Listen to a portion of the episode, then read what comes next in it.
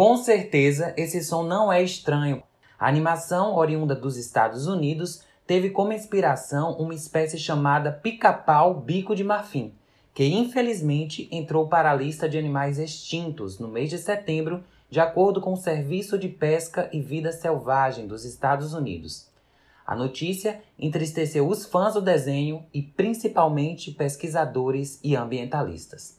Esse é o assunto do nosso podcast de hoje: a extinção de animais no Brasil.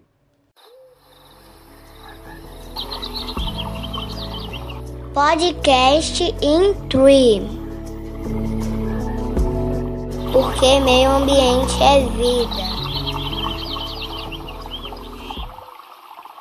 Eu sou Luan Borges e para falar um pouco sobre a extinção de animais, conversamos com o professor no Instituto de Biologia da Universidade Federal da Bahia, doutor em Ecologia e Evolução pela Universidade Federal de Goiás e pesquisador no INCT Intree, Ricardo Dobrowski. Professor Ricardo, seja muito bem-vindo ao podcast Intree. Olá, obrigado pelo convite. É uma satisfação poder conversar com o Instituto Nacional de Ciência e Tecnologia de estudos inter e transdisciplinares em ecologia e evolução, o nosso INTRI. Professor, para começar nosso bate-papo, fale para a gente o que é a extinção de animais. A, a, extinção faz parte da história da vida, ela determinou, né, grande parte da história da vida, porque ao surgirem organismos, né, e, e eventualmente eles se modificarem e ocorrer especiação, né, as diferentes linhagens de organismos que se reproduzem entre si, mas não se reproduzem com organismos de outra linhagem, isso começou né, a, a, gerar uma complexidade biológica e a eventual extinção de algumas espécies, né, muitas vezes porque elas não estavam, não eram capazes de lidar com os desafios que o ambiente traziam, leva essas espécies então a diminuir seu tamanho e eventualmente a reduzir. Ah, então extinção pode acontecer também de formas naturais, né? Em alguns momentos esse processo é mais intenso, professor? Em algum momento da história, por exemplo, foi mais intenso? Em alguns momentos a vida passou por grandes processos de extinção, as chamadas uh, mega extinções, ou chama extinções em massa. E essas extinções em massa ocorreram ou por colisões de objetos extraterrestres, asteroides, ou por processos uh, de vulcanismo muito intenso, eventualmente esses dois processos combinados, né? Um asteroide que levava a um processo de vulcanismo. E levando em conta esses eventos que surgiram no decorrer do tempo, professor, asteroides, vulcanismos, que impactaram na extinção de algumas espécies de animais, Existem marcações que dividem ou classifiquem historicamente a extinção de animais? Se sim, em qual momento da história estamos? São conhecidas cinco grandes extinções do tempo geológico. Hoje se fala que a gente está se aproximando de uma sexta extinção, né? que é a perda de espécies decorrente das, das atividades da espécie humana.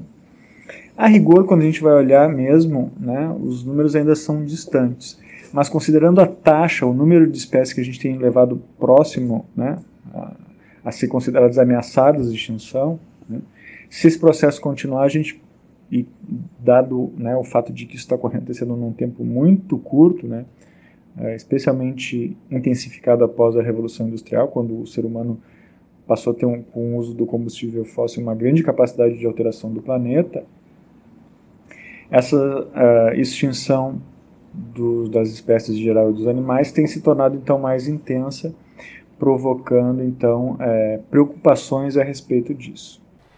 Então, professor, resumidamente, o que é a extinção de animais? Tá? Então, de maneira geral, a extinção é um processo de redução, né, de, de, a extinção propriamente dita é quando o número da espécie chega a zero, né, quando não tem mais indivíduos daquela espécie. Mas todo o processo que se aproxima né, disso está é um, é, tá dentro desse processo de extinção e que no contexto então dos impactos antrópicos, né, do chamado antropoceno, né, esse período em que os processos ecológicos globais são controlados pela atividade humana, a gente está muito preocupado então com a extinção dessas espécies pelas ações humanas. Professor Ricardo, quem faz o monitoramento das espécies de animais extintos? Existem vários, várias entidades, né, que monitoram as diferentes espécies com o objetivo de avaliar o status de conservação e se essas espécies estão ameaçadas. Né? São chamadas listas vermelhas de espécies ameaçadas. Isso originalmente era feito por diferentes grupos de pesquisadores, né, que estavam mais associados a uma espécie, a outra. E com o tempo isso começou a se tornar mais sistemático, né, e o pessoal começou não só procurar aquelas espécies que estão mais ou menos ameaçadas, mas tentar fazer análises completas de grupos inteiros. E dentro desses grupos ver aquelas espécies que estão ameaçadas ou aquelas que né, vão muito bem, obrigado.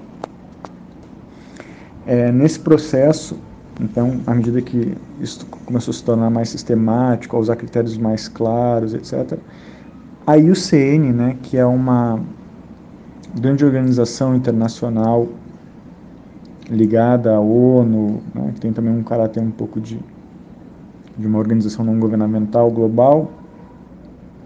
A IUCN, então, que é a União Internacional de Conservação da Natureza, ela tomou para si papel de centralizar a lista vermelha global das espécies, né? A lista vermelha da IUCN. E no Brasil, professor, quem faz esse monitoramento? Esse, essa lista da IUCN global, ela é, digamos, né, reproduzida por entidades nacionais. Aí nós temos, por exemplo, os, li os livros vermelhos, né, que o governo brasileiro pelo Ministério de Meio Ambiente, pelos seus órgãos, né, o ICMBio e o IBAMA, né, o ICMBio, Instituto Chico Mendes de Conservação da Biodiversidade, fazem listas nacionais. Eventualmente, as secretarias de Estado fazem listas estaduais. Né, e, eventualmente, é, um município também pode pegar, né, a partir da sua secretaria de meio ambiente municipal, também fazer uma lista local. Né.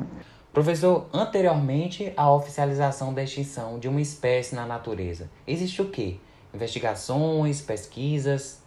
Então, para oficializar a extinção de um animal, né, a gente precisa, é, é costumeiro que se aguardem algumas décadas, né, o pessoal fala em 30 anos, às vezes mais, às vezes menos, para decretar, oficializar né, a extinção de uma espécie. Muitas vezes, ao longo desse período, né, uma espécie que se imaginava extinta a gente acaba encontrando, né? Porque uma das questões da nossa relação com a biodiversidade é a nossa falta de conhecimento, né? As chamadas lacunas de conservação. Então, para muitas espécies a gente não sabe nem o nome, né? Nem descreveu ainda. Outras a gente sabe o nome, mas a gente não sabe exatamente onde ela está, quantas são, quais são, a, qual é a relação dela, né? De parentesco com outras espécies. Então são vários níveis de conhecimento que a gente pode ter sobre uma espécie. Então, né, um dos aspectos é o aspecto do status de, de, da população, né, saber quantos são, onde estão e tal. E a gente precisa dessa informação, uma, uma informação básica, né, quantos são e qual é que é a tendência populacional para que a gente possa categorizar essa espécie. E de acordo com a lista vermelha, professor, quais espécies já foram extintas do Brasil? O que a gente tem mais claro são as uh, extinções que ocorreram é, agora né, uh, no, no, quaternário tardio, né, nos últimos, especialmente nos últimos uh, 20 mil anos, né, mas de forma mais concentrada nos últimos 10 mil anos. E aí nós temos a chamada extinção da megafauna, né, e aqui no caso do, do Brasil, alguns exemplares né, muito famosos, muito importantes, né, o mastodonte, né, um, um proboscídeo, né, um parente do elefante que vivia aqui no, na América do Sul, as preguiças gigantes, né, preguiças que atingiam até 6 metros de altura, né, como aquelas do, do gênero Megatherium, os tatus gigantes, né, como o gliptodonte, o próprio tigre dentes de sabre. Professor, mas o que fizeram essas espécies serem extintas? E foram extintas, né, provavelmente por uma combinação de mudanças climáticas, né, 21 mil anos atrás a gente teve uma glaciação, né, o último máximo glacial, e de lá para cá o ambiente veio aquecendo, né, especialmente até 6 mil anos atrás. E nesse processo, né, os ambientes alteraram no Brasil, né, de, de, forma grande. A gente tem no Brasil, especialmente, né, essa variação de ambientes mais úmidos, né, as florestas tropicais úmidas, como Mata Atlântica, Amazônia, e ambientes mais secos, como os ambientes da Caatinga, o ambiente do Cerrado. E nessa dinâmica de mudança do, do clima nos últimos 20 mil anos, né, essas florestas, esses cerrados, essas caatingas, eles foram mudando ao longo do espaço e abrindo oportunidades para essas espécies e reduzindo. Né? Então, muitas das espécies foram impactadas por essas mudanças. O senhor falou também que uma das causas desses processos de extinção são as ações humanas, né? A chegada da espécie humana nas Américas, né, que aconteceu nas, últimas, décadas, é, melhor, nas últimas dezenas de milhares de anos, né, é, isso se, se discute, mas é, pelo menos algo em torno de nos últimos 30 mil anos a gente tem né, uma, uma visita com maior frequência, uma chegada com maior frequência, uma colonização mais intensa da espécie humana.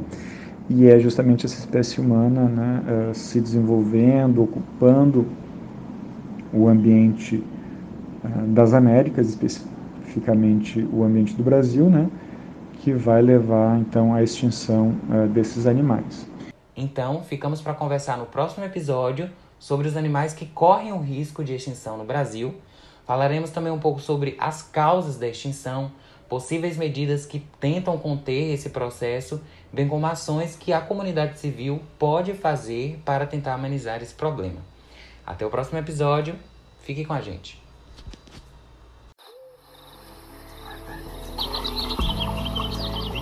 Podcast in Tree porque meio ambiente é vida.